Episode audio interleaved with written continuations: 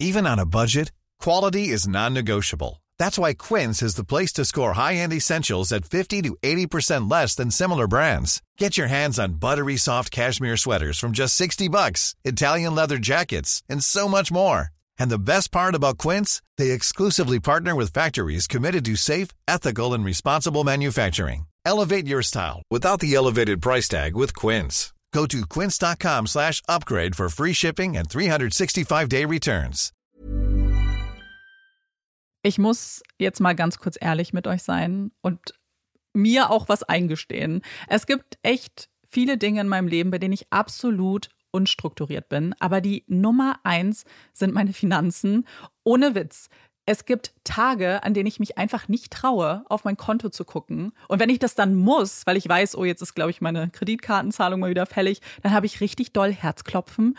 Und dann, äh, weißt du, ich gucke so, so ein bisschen nur mit einem Auge hin, wie bei einem Horrorfilm. So Decke übers Gesicht am liebsten und nur so mit einem Auge irgendwie drauf gucken.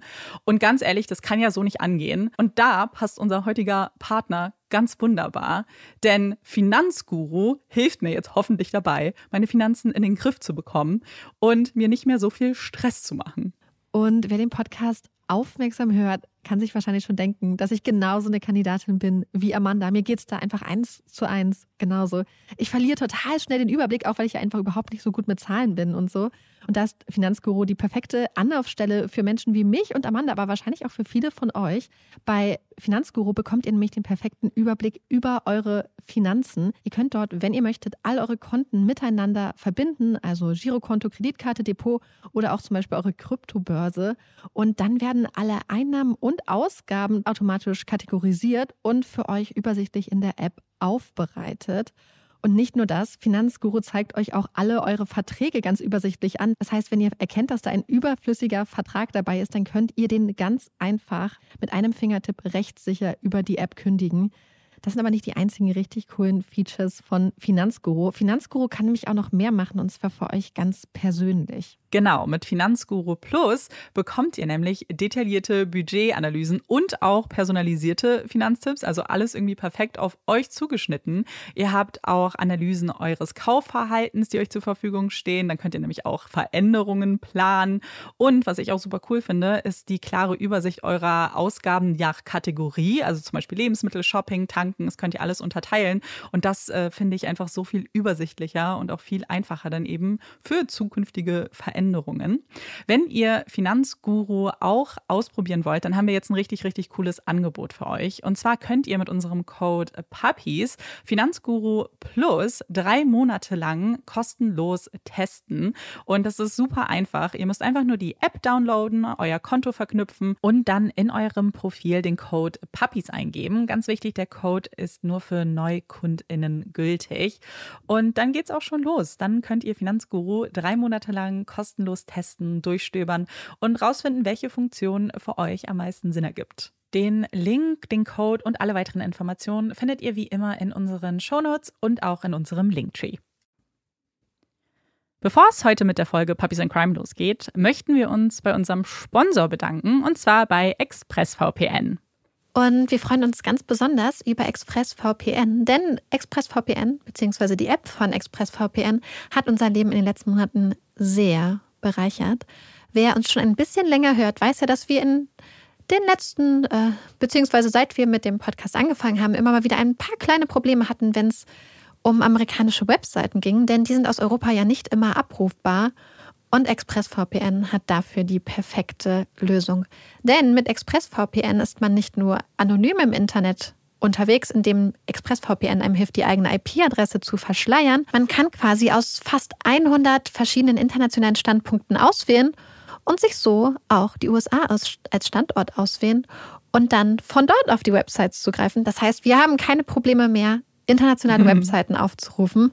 Und nicht nur das. Genau, also es hilft uns nicht nur bei der Recherche für diesen Podcast, sondern bei einer ganz anderen Beschäftigung, die wir wahnsinnig gerne machen, betreiben, und zwar bei Serien, Filmen und alles, was man quasi in seiner Freizeit so konsumieren kann. Und da stößt man ja manchmal im deutschen Angebot auch aus seine Grenzen. Und ExpressVPN hat dann äh, Clou, und zwar, wenn ihr euch einen anderen Standort aussucht, Marika hat es euch ja auch schon erklärt, dann könnt ihr natürlich auch auf das internationale Angebot eures Streaming-Anbieters zugreifen. Habt also noch mehr Auswahl und noch mehr Filme und Serien, die ihr bingen könnt. Ich zum Beispiel habe festgestellt, dass während man in Deutschland nur drei Staffeln von Hunter x Hunter gucken kann, ihr habt es alle mitbekommen, ich war todestraurig, habe aber jetzt eine vierte Staffel gefunden, nachdem ich mich bei ExpressVPN eingeloggt habe, USA als Standort ausgesucht habe und dann zu meinem Streaming-Anbieter gegangen bin. Und ich war sehr, sehr glücklich. Ja, ich habe auch äh, ein paar sehr spannende äh, Sachen schon konsumiert, habe ein paar wahre Schätze gefunden. Und nicht nur das, man findet nicht nur ein paar tolle Schätze und kann super spannende Kriminalfälle recherchieren, sondern was ähm, mich persönlich auch total begeistert und überzeugt hat, ist die Tatsache, dass selbst ich als Technikoma die Sache bedienen kann. Und zwar richtig fix. Also das spricht dafür. Und eine nächste Sache, die ich sehr, sehr toll finde, beziehungsweise die wir sehr gut finden, ist, dass ExpressVPN Daten nicht aufzeichnet. Das heißt, anders als andere Anbieter, die die Daten manchmal aufzeichnen und dann sogar teilweise weiterverkaufen, macht ExpressVPN das nicht. Sie haben ein extra sicheres System, damit das auch nicht passieren kann. Und man ist dann wirklich anonym und geschützt unterwegs.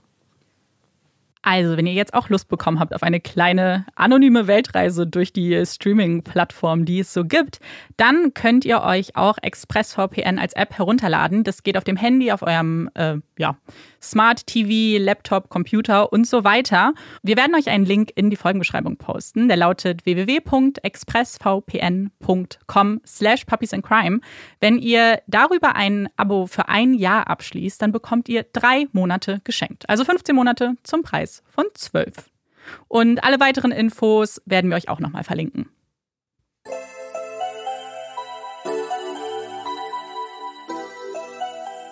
Herzlich willkommen bei Puppies in Crime, unserem True Crime Podcast. Ich bin Marike. Und ich bin Amanda.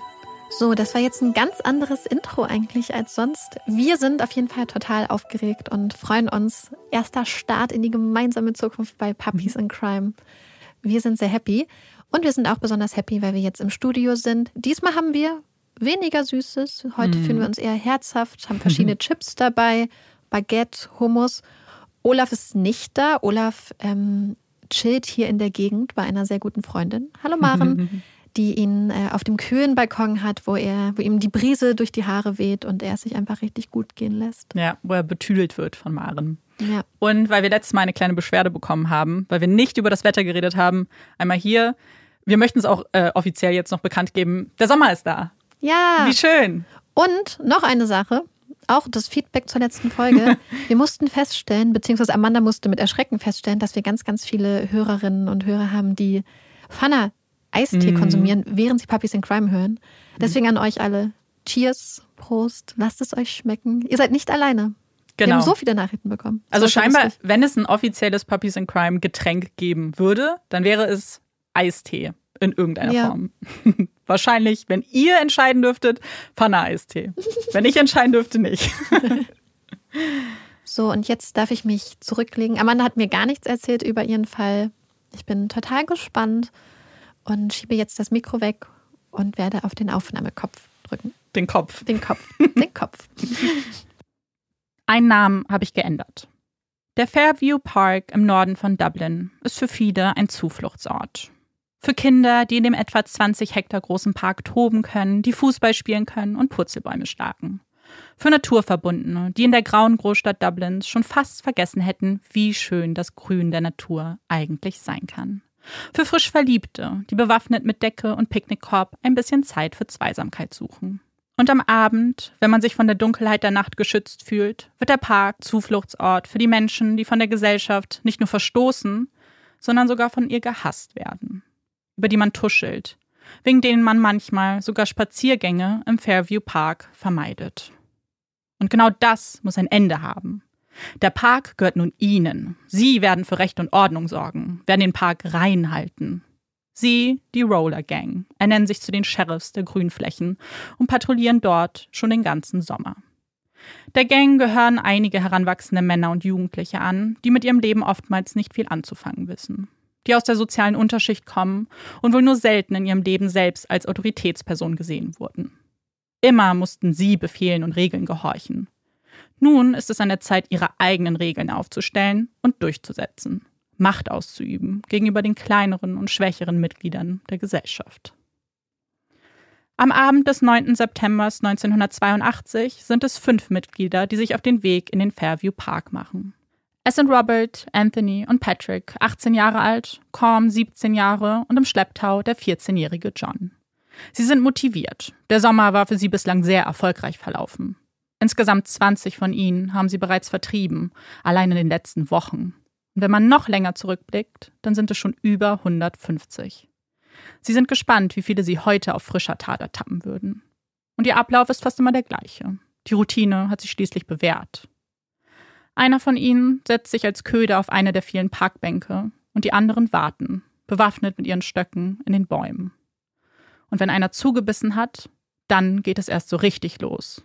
Das Queer-Bashing, wie es in ihren Kreisen heißt. Queer-Bashing. Queer bedeutet übersetzt seltsam, komisch und wird zu dieser Zeit als Beleidigung für homosexuelle Menschen genutzt. Bashing steht für Prügel. Der Name ist also Programm. Früher waren die Jungen immer zum Spielen in den Park gekommen, hätten niemals daran gedacht, dass sie etwas anderes dorthin verschlagen könnte. Aber sie wurden älter, ihre Sorgen größer und das Leben wurde ihnen zu öde. Erst betranken sie sich als Teenager im Park, danach bestahlen sie Parkbesucher. Aber das alles reichte ihnen nicht. Immer höher, immer weiter. Heute gehen sie zunächst mit ihren Freundinnen in den Park, knutschen dort, lachen, trinken, hören Musik, bis es dunkel wird und die Frauen den Park verlassen. Das tun sie immer. Sie wollen nicht dabei sein, wenn die anderen losziehen und sich auf Position begeben. Und wen auch immer sie dann im Park erblicken, der gehört verprügelt. Denn wer auch immer sich im Park herumtreibt und sich neben andere Männer auf die Parkbank setzt, muss homosexuell sein. Und das müssen sie bestrafen so ihre Logik. Queerbashing. Es ist so brutal. Und gleichzeitig klingt es so harmlos. Wie ein Kinderspiel, das man vielleicht auf Geburtstagen spielen würde, wie Topfschlagen oder blinde Kuh. Aber mit Spaß hat das alles absolut nichts zu tun. Nein, es ist nur ein Beispiel dafür, wie gefährlich das Leben als Mitglied der LGBTQ-Community in den 80ern in Irland ist. Denn gleichgeschlechtlicher Geschlechtsverkehr ist illegal, wird sogar mit Freiheitsstrafen geahndet. Das Gesetz erklärt die Liebe der Menschen für illegal, bestraft sie sogar dafür. Aber die Gesellschaft geht noch einen Schritt weiter. Die Menschen hinter der sexuellen Orientierung werden verkannt, ihnen wird jegliche Menschlichkeit abgesprochen. Sie werden belächelt, ignoriert, gefoltert, verstoßen. Und so richtig sicher kann man sich nirgends fühlen. Nicht bei seinen eigenen Freunden, nicht bei seinen Kollegen, ja nicht einmal bei der eigenen Familie. Denn wie oft wurde die Polizei gerufen?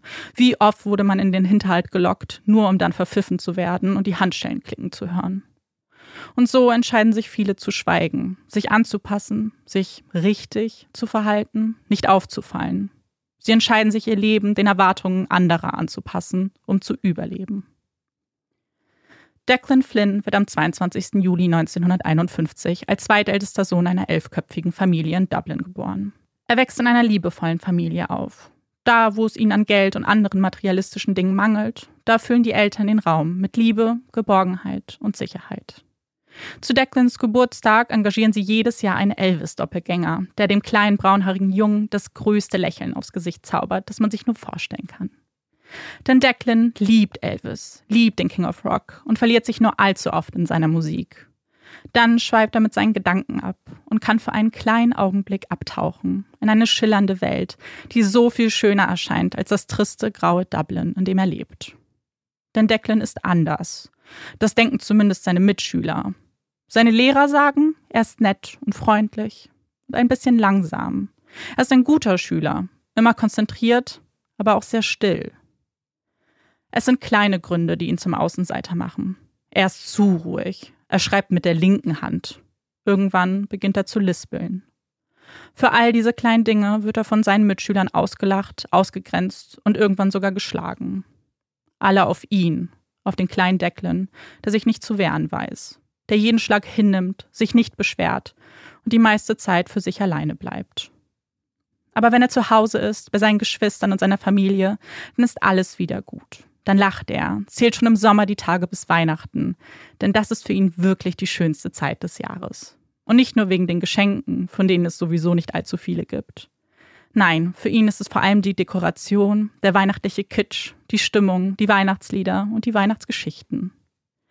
Wenn der Dezember anbricht, dann steht Declan als erstes bewaffnet mit einer Kiste Weihnachtsdekoration im Raum und beginnt jeden Quadratmeter mit den schönsten, funkelndsten Stücken zu dekorieren. Ein Engel hier, ein Schlitten in die Ecke und dann noch ein bisschen Lametta. Für ihn gibt es wahrlich nichts Schöneres. Nach der Schule arbeitet Declan zunächst als Landarbeiter in Dublin, danach für einige Jahre als Hilfspfleger in einem Krankenhaus. Und seit zwei Jahren arbeitet er nun am Flughafen Dublins und hilft den Passagieren mit allen möglichen Belangen am Boden. Er trägt Koffer, überwacht die Bänder der Kofferausgabe und putzt, wenn man Not am Mann ist, die Toiletten. Er ist sich für keinen Job zu schade. Und nein, er mag die Abwechslung sogar. Und er mag seine Kollegen und Kolleginnen. Sie sind freundlich zu ihm. Viele von ihnen fühlen sich ein wenig verantwortlich für den stillen, in sich gekehrten Mann. Mit seinen 32 Jahren wirkt Declan manchmal ein bisschen kindlich. Aber ein Kind ist er schon lange nicht mehr. Er ist erwachsen und trägt tief in sich drin viele kleine Narben. Er denkt oft an die Sticheleien der Kinder aus der Schule zurück, erinnert sich, dass es damals eigentlich keinen wirklichen Grund gab, dass sie immer nur sagten, dass er anders ist. Niemals würde er das nochmal zulassen. Zulassen, dass man auf ihn zeigt, dass man über ihn lacht. Und doch, tief in sich drin, weiß er, dass er anders ist. Dass er nie eine Freundin hatte. Dass er schon immer Interesse an Männern hatte. Und er weiß, dass ihn das wieder zum Außenseiter machen würde. Er weiß, wie die Menschen über Männer wie ihn sprechen. Dass sie die Straßenseite wechseln. Dass es sogar verboten ist. Ja, dass er dafür verhaftet werden könnte. Und wie gerne würde er sich engagieren? Wie gerne würde er etwas an der Situation da draußen ändern? Seinen Mund aufmachen, laut sein, rebellieren, es nicht akzeptieren. Aber er kann nicht. Seine Stimme ist leise. Sie würde in der Masse untergehen, so denkt er. Und wie soll er bloß für mehr Gerechtigkeit kämpfen, wenn er sich noch nicht einmal traut, seinen Eltern zu sagen, dass er nicht auf Frauen steht? Wenn er mal an Treffen des LGBTQ-Zentrums teilnimmt, dann lauscht er den Worten der anderen Mitglieder. Sie motivieren ihn, aber so richtig über seinen Schatten springen kann er dann doch nicht. Da ist einfach viel zu viel Angst in ihm drin. Also geht er nicht in die Clubs, nicht in die bekannten Bars. Zu groß die Angst, dass Kollegen ihn dort sehen könnten. Er entscheidet sich, wie so viele homosexuelle Männer, in den Fairview Park zu gehen und dort Bekanntschaften zu machen. Der 9. September 1982 ist erstaunlich warm. Eigentlich viel zu warm für diese Jahreszeit. Viel zu warm für Dublin, es ist Freitag. Das Wochenende steht vor der Tür. Declan und sein Freund Lee sitzen in einem Pub und lassen es sich gut gehen. Die Sonne scheint und eine leichte Brise weht ihnen durchs Haar. Was für ein schöner Tag. Sie hatten zu Abend gegessen und nun lassen sie den Abend bei einem Drink ausklingen. Okay, vielleicht auch zwei. Wer würde da schon so genau mitzählen? Sie unterhalten sich über dieses und jenes, über die Arbeit, die Familien, was sie so in den Zeitungen gelesen haben. Für einen kurzen Augenblick wirkt alles ganz perfekt. Für einen Augenblick vergisst man alle Sorgen, das Vergangene, die schmerzlichen Erinnerungen und die Geheimnisse, die man tief in sich drin verbirgt. Die Stunden vergehen und die Nacht bricht ein. Gegen 23.45 Uhr verabschieden sich die Freunde und Declan macht sich auf den Heimweg. Er läuft in Richtung Fairview Park, trifft am gegenüberliegenden Restaurant noch einen alten Bekannten. Sie begrüßen sich, sprechen kurz miteinander und verabschieden sich mit einem Kuss auf die Wange. Dann betritt Declan den Fairview Park, so wie er schon so oft zuvor getan hatte. Patrick hat diesmal Platz auf der Bank genommen. Die anderen warten, wie abgesprochen, auf den Bäumen. Es ist ihr zweiter Versuch am heutigen Abend. Der erste ist gründlich in die Hose gegangen. Der Mann, den sie sich ausgesucht hatten, hat ein Messer dabei. Es hat den Jungs einen ganz schönen Schreck eingejagt. Und dann ist er davongekommen. Jetzt beim zweiten Mal würde es klappen, denken sie. Als Declan neben ihnen Platz nimmt, geht alles ganz schnell. Los, schnappt ihn euch, ruft Patrick und die anderen springen aus ihrem Versteck. Declan reagiert schnell. Er weiß, was hier passiert, hat von den Attacken dieser Gruppe bereits gehört. Den ganzen Sommer hatten sie hier Unwesen getrieben. Er läuft so schnell er kann, so schnell ihn seine Beine tragen. Und sein Herz schlägt schnell. Er sieht bereits das Licht der Straßenlaternen vor sich, sieht das Restaurant, wo er noch kurz zuvor mit seinem Bekannten gesprochen hat. Gleich, gleich hat er es geschafft. Und dann stürzen sie sich auf ihn, werfen ihn zu Boden, schlagen ihn mit Stöcken, treten ihn in den Bauch, in den Kopf, immer und immer wieder. Vier Männer und ein Kind, die immerzu auf den am Boden liegenden Declan einschlagen. Ein Mann, den sie nicht kennen, der ihnen nichts getan hat, der keiner Fliege hätte etwas zuleide tun können. Stopp, ruft einer von ihnen, und sie blicken hinunter. Declan rührt sich nicht mehr. Er spuckt Blut und röchelt. Los, wir müssen hier weg. Sie drehen ihn noch auf die Seite und verlassen dann getrennt voneinander den Park. Robert sieht zwei Männer auf der Straße und sprintet zu ihnen. Er ist sichtlich aufgeregt, er schwitzt, prustet und kann seine Worte kaum zu einem verständlichen Satz formen. Er schaut auf seine blutverschmierten Hände. Die beiden Männer vor ihm verstehen, dass hier etwas ganz und gar nicht stimmt. Sie folgen Robert in den Park, bis sie dort einen Schatten auf dem Boden erkennen. Nein, das ist kein Schatten, das ist ein Mensch. Sie gehen immer schneller auf Declan zu, drehen sich noch einmal um, aber von Robert fehlt bereits jede Spur. Was ist hier passiert? Die beiden sind schockiert. Sie beugen sich zu Declan, streicheln ihm über die Haut. Sie ist noch warm, er lebt noch. Sie versuchen, Declan anzuheben, aber erfolglos, schaffen es nicht. Alles muss ganz schnell gehen, das wissen sie. Also lassen sie Declan allein in dem Park, lassen ihn in seinem Blut liegen und gehen mit schnellen Schritten in Richtung Hauptstraße. Sie brauchen ein Telefon. Und kaum haben sie den Park verlassen, treffen sie auf zwei Mitglieder der Garda, der irischen Polizei. Sie schildern den beiden Polizisten ihren Fund, bitten sie dringend mitzukommen und einen Krankenwagen zu organisieren. Die Männer sind verblüfft, folgen ihnen aber kommentarlos, nachdem sie über Funk den Notruf verständigt haben. Nur drei Minuten nach den vier Männern erreicht der Krankenwagen den Park und bringt Declan in das nächstgelegene Krankenhaus. Um zwei Uhr erreicht der Wagen das Krankenhaus. Um 2.20 Uhr wird Declan für tot erklärt. Er ist an seinem Blut erstickt, hat unzählige Wunden am ganzen Körper und mehrere starke Verletzungen am Kopf. Declan ist tot. Er ist allein im Krankenhaus verstorben. Er konnte nicht mehr mit seiner Familie sprechen, nicht mit seinen Freunden, hat nicht die Möglichkeit bekommen, sich zu verabschieden. Sein Leben endet am 10. September 1982, noch bevor es eigentlich richtig angefangen hat. Noch bevor er wirklich er selbst sein konnte. Und dazu wird es nie mehr kommen. Zur selben Zeit hört man die Stimme der Ermittler im Radio erklingen. Sie berichten von einem Mann, der im Fairview Park übel zugerichtet wurde und nun seinen Verletzungen erlegen ist. Sie bitten um Hinweise, um Aussagen von möglichen Zeugen und bitten die Täter nach vorne zu treten und sich zu stellen. Der 14-jährige John lauscht der Stimme im Radio und wird kreidebleich. Sein Herz pocht immer schneller und schneller. Sie sind so schnell gelaufen, wie sie nur konnten. Er hat sogar sein Fahrrad im Park vergessen. Die anderen sind zusammen fortgelaufen, wahrscheinlich ins Jugendzentrum, denkt John. Er wollte einfach nur noch nach Hause. Was haben sie da nur getan? Es war doch alles Spaß. Sie haben doch nichts Falsches getan, oder? Aber der Mann ist tot. Wegen ihn. Sie haben ihn getötet. Sein Herz schlägt wieder ein bisschen schneller. Er zieht sich seinen Pullover an und schließt die Tür hinter sich. Als er wenig später im Jugendzentrum vor den anderen steht, sagt er nur einen einzigen Satz. Er ist im Krankenhaus gestorben. Er ist den Tränen nah und sein Gesicht ist noch immer kreidebleich. Die anderen schauen ihn wortlos an. Dann schauen sie weg. Keiner scheint überrascht zu sein. Schockiert? Vielleicht. Aber überrascht? Wie sollten sie überrascht sein, wenn sie die Bilder nicht mehr aus dem Kopf kriegen? Das Blut, das aus seinem Mund schoss und an ihren Händen klebte. Wie könnte man überrascht sein, wenn man einen Mann am Boden hat liegen lassen und dieser sich kaum mehr gerührt hat, nicht schreien konnte, er würde sterben, das war ihnen bereits klar, als sie den Park verlassen hatten, auch wenn sie sich das selbst vielleicht noch nicht eingestehen wollten. Es ist schon morgen, als die Gruppe aufsteht und sich ihre Wege wieder trennen. Anthony und Robert fahren zu Anthonys Wohnung. Er ist der einzige von ihnen, der alleine lebt, weil er von seinen Eltern rausgeschmissen wurde. Er habe zu viel Mist gebaut. Sie könnten so etwas nicht länger tolerieren. Die anderen hatten sicherlich nicht weniger Dreck am Stecken, aber ihren Eltern schien das einfach egaler zu sein. Sie waren besser darin, ihre Augen zu verschließen und ihre Söhne machen zu lassen. Die beiden sitzen vor dem Kamin und starren mit leerem Blick auf das Feuer. Es gibt nichts zu sagen. Was sollten sie auch sagen? Sie haben einen Menschen getötet. Das lässt sich nicht rückgängig machen, ob sie darüber reden oder nicht. Das denken sie zumindest in diesem Augenblick. Denn je länger sie mit dieser Last leben müssen, umso unerträglicher wird es. Schon am nächsten Tag vertrauen sich einige von ihnen ihren Freundinnen an, erzählen, was im Fairview Park passiert ist, erzählen von Declan, von dem Blut, von den Nachrichten im Radio. Robert möchte ebenfalls mit jemandem sprechen, möchte wissen, was er tun soll, hat diese unzähligen Fragen im Kopf. Als er sich seiner Mutter offenbart, lacht diese aber nur. Idiot, sagt sie, erzähl nicht so einen Quatsch. Auch wenn es mich überhaupt nicht überraschen würde, wenn es wahr wäre.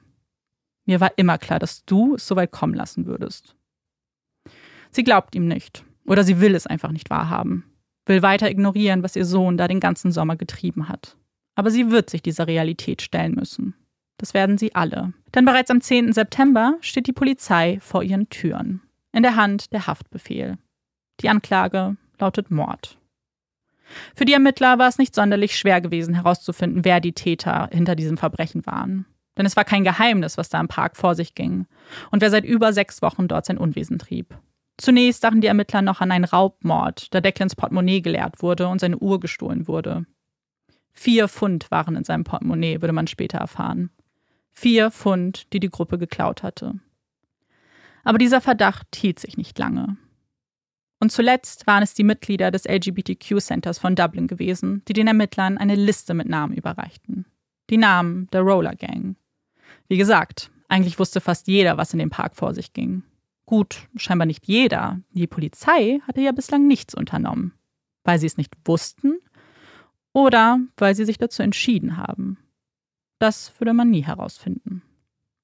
Aber jetzt würden sie für Gerechtigkeit sorgen. Das sind sie schließlich Declan und seiner Familie schuldig. Denn die kann es immer noch nicht glauben. Sie können nicht glauben, dass Declan tot ist. Dass ihr Sohn, der lustige, sympathische, herzensgute Declan, tot ist. Und nicht nur das, dass er ermordet wurde.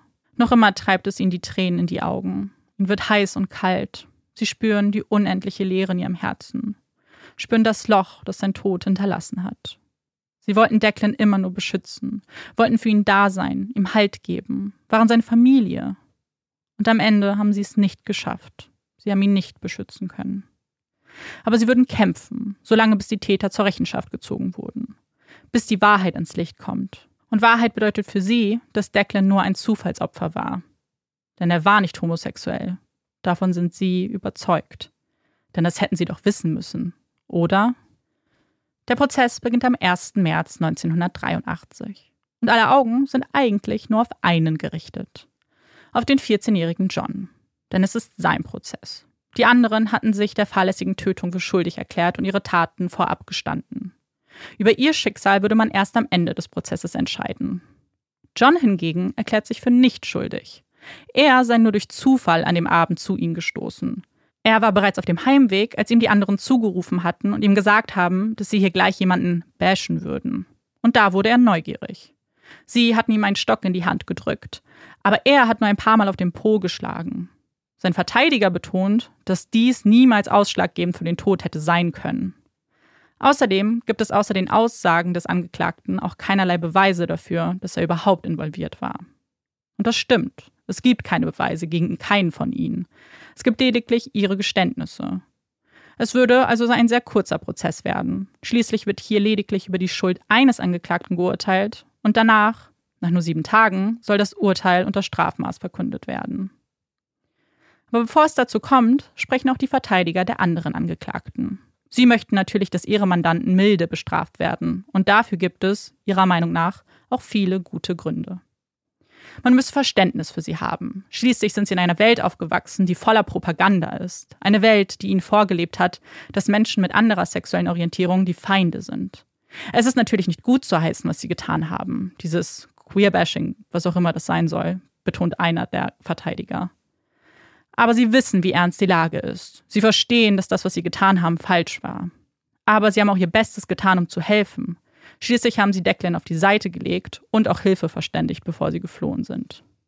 Und sie standen ja auch noch völlig unter Schock, weil man sie zuvor mit einem Messer bedroht hatte. Wäre es zu diesem Vorfall nicht gekommen, dann wäre alles vielleicht ganz anders verlaufen.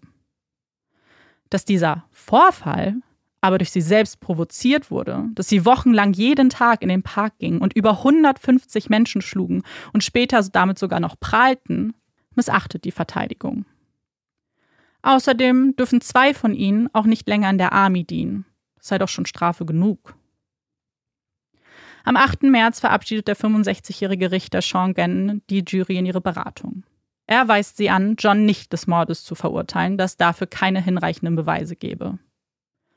Und nach nur drei Stunden kehrt die Jury zurück. Sie befinden den Angeklagten der fahrlässigen Tötung für schuldig, wünschen sich jedoch vom Richter, dass das Urteil milde ausfällt. Wie lautet also sein Urteil? Geht er diesem Wunsch nach? Stimmt er der Verteidigung zu?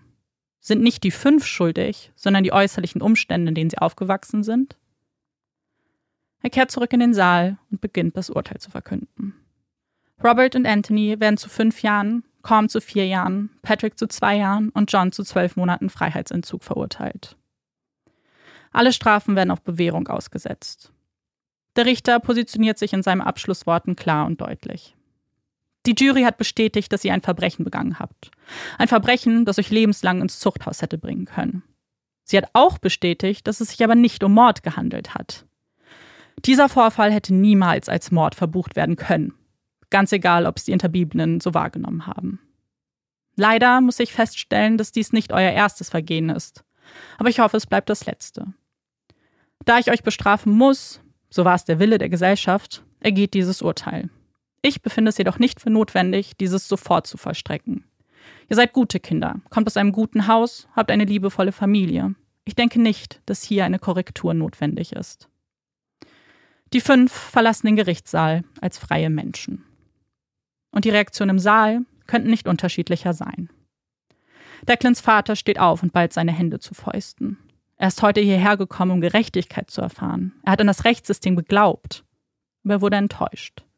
Das Urteil, die Worte des Richters sind eine Beleidigung, ein Schlag ins Gesicht, eine bodenlose Frechheit. Auch die Polizei und andere staatliche Organisationen sind sichtlich schockiert. Was ist bitte der Sinn darin, diese fünf Menschen zurück in ihre Familien zu schicken? In die Familien, die sie doch zu den Menschen gemacht haben, die sie heute sind. Zu Menschen, die zum Spaß in den Park gehen und dort Menschen Gewalt antun. Wie könnte man denken, dass diese Familien irgendeine Veränderung in ihnen hervorrufen könnten? Aber genau in diese Familien kehren sie zurück. Sie kehren zurück in ihre Häuser, werden dort von Nachbarn bejubelt und gefeiert. Für viele scheint es ein Sieg zu sein. Sie zünden Lagerfeuer, spielen laut Musik und feiern bis in die Nacht, dass ihre Kinder zurückgekehrt sind in die Freiheit. Das Feuer. Es brennt. Nicht nur in den Gärten dieser Nachbarn. Es brennt vor allem in den Herzen vieler Menschen. Schon lange war da dieser Funke in der Luft. Eine Anspannung, elektrisch, die sich immer weiter aufgeladen hat. Zunächst in ganz offiziellen Riegen. Die Minister des Landes treffen sich bereits zwei Tage nach dem Urteil zu einer Sitzung, um mögliche Konsequenzen aufzuzeigen. Sie fordern den Rücktritt des Richters. Ein Richter, der diese Männer freiließ, während er Wochen zuvor aufgrund eines Taschendiebstahls eine zwölfmonatige Haftstrafe verhängen. Dieses Urteil darf so nicht stehen bleiben, sagt auch David Norris, ein Aktivist für Menschenrechte, der bereits seit zehn Jahren versucht, die aktuelle Gesetzeslage zu verändern. Dieses Urteil beflügelt Vigilantismus, zeigt der Gesellschaft, dass solches Handeln keine Konsequenzen hat, ja sogar gut geheißen wird. Und auch wenn der Aufruhr zunächst groß erschien, passiert mal wieder nichts. Und das ist der letzte Tropfen, der das Fass zum Überlaufen bringt. Ein Fass gefüllt mit Benzin, das aus dem Funken nun eine Explosion werden lässt. Am 19. März 1983 gehen über 400 Menschen auf die Straßen Dublins. Sie marschieren in den Fairview Park, halten Schilder in den Händen und haben genug. Sie haben sich das alles lange genug gefallen lassen, haben gehofft, dass die Politik ein einziges Mal für sie einstehen würde, für sie kämpfen würde. Und sie wurden enttäuscht. Mal wieder. Declan wurde enttäuscht. Also nehmen sie ihr Schicksal in die eigenen Hände und veranstalten damit die erste Pride-Demonstration in Dublin. Nur drei Monate später, im Juni, veranstalten sie die Gay Pride Week. Eine ganze Woche, die sie der Gemeinschaft widmen. Sie organisieren Picknicks, Fußballspiele und Partys. Sie möchten gehört werden. Sie möchten, dass sich etwas ändert. Es ist Zeit, das Schicksal in die eigene Hand zu nehmen. Es ist an der Zeit für ein neues Irland, ein sicheres Irland. Und es würden nicht die letzten Demonstrationen bleiben. Denn noch zehn Jahre wird es dauern, bis 1993 endlich das Gesetz verabschiedet wird, das Homosexualität entkriminalisiert. Es war ein viel zu langer, steiniger Weg bis hierhin, der viel zu viele Leben gekostet hat. 2018 folgt dann eine offizielle Entschuldigung des Premierministers Leo Varadkar. Er sagt, Heute werde ich mich an die Menschen richten, denen ich einen besonderen Tribut zollen möchte. Die unbekannten Helden, die Tausenden von Menschen, deren Namen wir nicht kennen, die von uns kriminalisiert wurden. Was wir sagen können, ist, dass wir als Gesellschaft von ihrem Leiden gelernt haben. Ihre Geschichten haben dazu beigetragen, uns zum Besseren zu verändern. Sie haben uns toleranter, verständnisvoller und menschlicher gemacht. Der Justizminister fährt fort.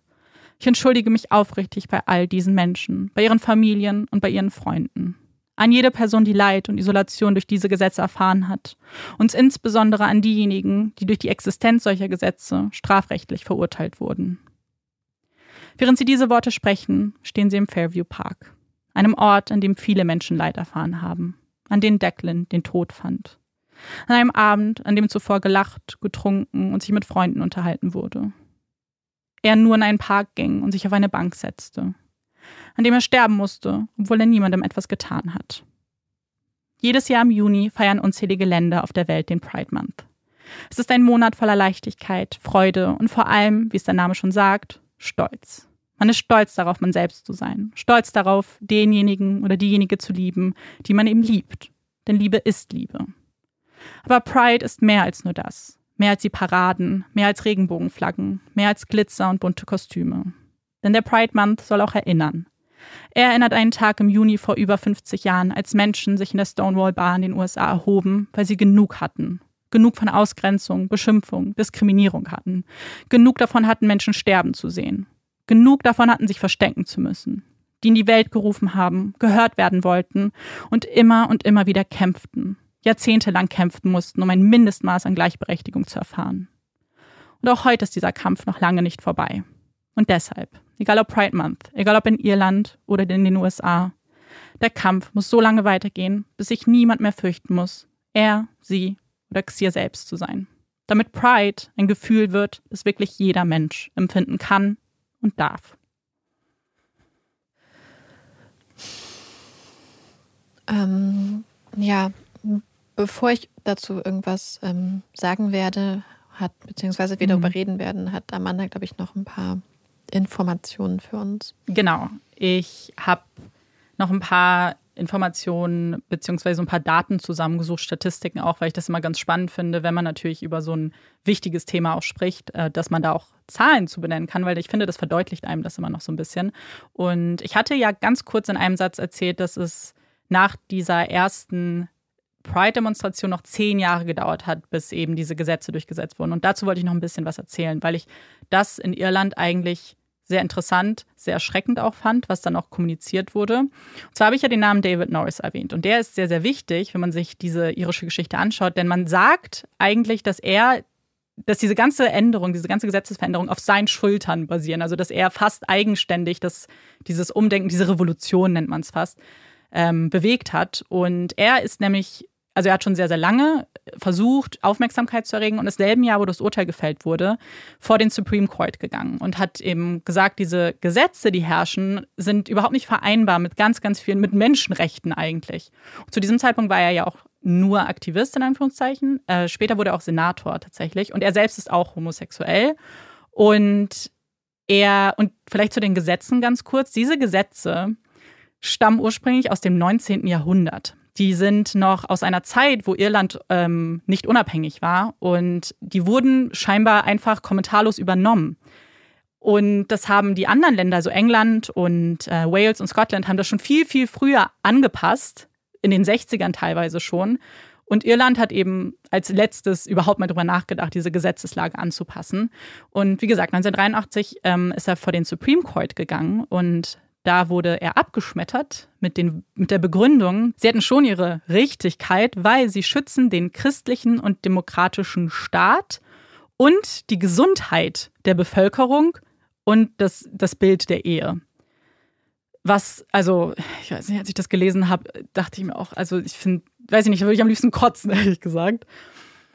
Ah, er hat sich aber damit natürlich nicht zufrieden gegeben, weil diese Begründung halt auch einfach Quatsch ist und ist dann vor, das, vor den Europäischen Gerichtshof für Menschenrechte gegangen. Und zwar 1988, vor fünf Jahre später, und hat dort Recht bekommen und hat gesagt, dass das eben mit den mit der Konstitution in Europa überhaupt nicht vereinbar ist. Und dieser Case Norris gegen Irland war dann, also hat er gewonnen. Und dann hat es immer noch fünf Jahre gedauert, bis sie es dann auch angepasst haben durch Bürokratie und wahrscheinlich durch Menschen, die sich immer noch nicht bereit gezeigt haben, das anzupassen. Und dann muss man aber sagen, und das finde ich jetzt eigentlich ganz spannend, hat sich Irland aber von einem der konservativsten Länder Europas zu einem der fast fortschrittlichsten ähm, gemausert. Und zwar waren sie das erste Land, das 2015 die gleichgeschlechtliche Ehe mit ins Gesetz aufgenommen hat. Und wir wissen ja, in Deutschland hat, äh, haben wir noch zwei Jahre länger gebraucht. Ähm, und ist auch, was heute angeht, bei ganz, ganz vielen anderen Gesetzen, auch bei Adoptionsgesetzen, sehr, sehr viel fortschrittlicher als andere Länder. Also es hat zwar extrem lange gedauert, aber was ich auch, ähm, genau, was wahrscheinlich auch damit begründet ist, dass sowohl David Norris als auch Leo Varadkar, den ich ja vorhin auch schon mal zitiert habe, sind beides homosexuelle Männer. Also es gibt jetzt sehr viele Politiker, die eine andere sexuelle Orientierung haben und wahrscheinlich da sehr proaktiv auch sind, die Gesetzeslage anzupassen. Und dann habe ich noch ein bisschen weiter geguckt und wollte mal schauen, wie so die Gesetzeslage in der Welt aussieht und habe da eine Karte gefunden, eine Weltkarte, die ziemlich gut verdeutlicht, wie aktuell ähm, die Lage ist. Und ich finde es extrem erschreckend. Ich bin sicher, es ist ganz vielen bewusst. Ähm, aber jetzt vielleicht nochmal die Zahlen auch zu nennen.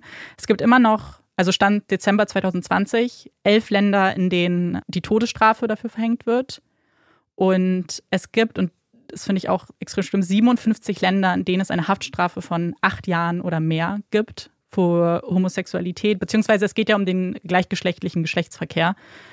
Und was ich dann nämlich noch gesehen habe, ähm, es gibt nur elf Länder auf der ganzen Welt, in denen es Antidiskriminierungsgesetze gibt, die diese sexuelle Orientierung auch explizit so im Gesetz verankert haben.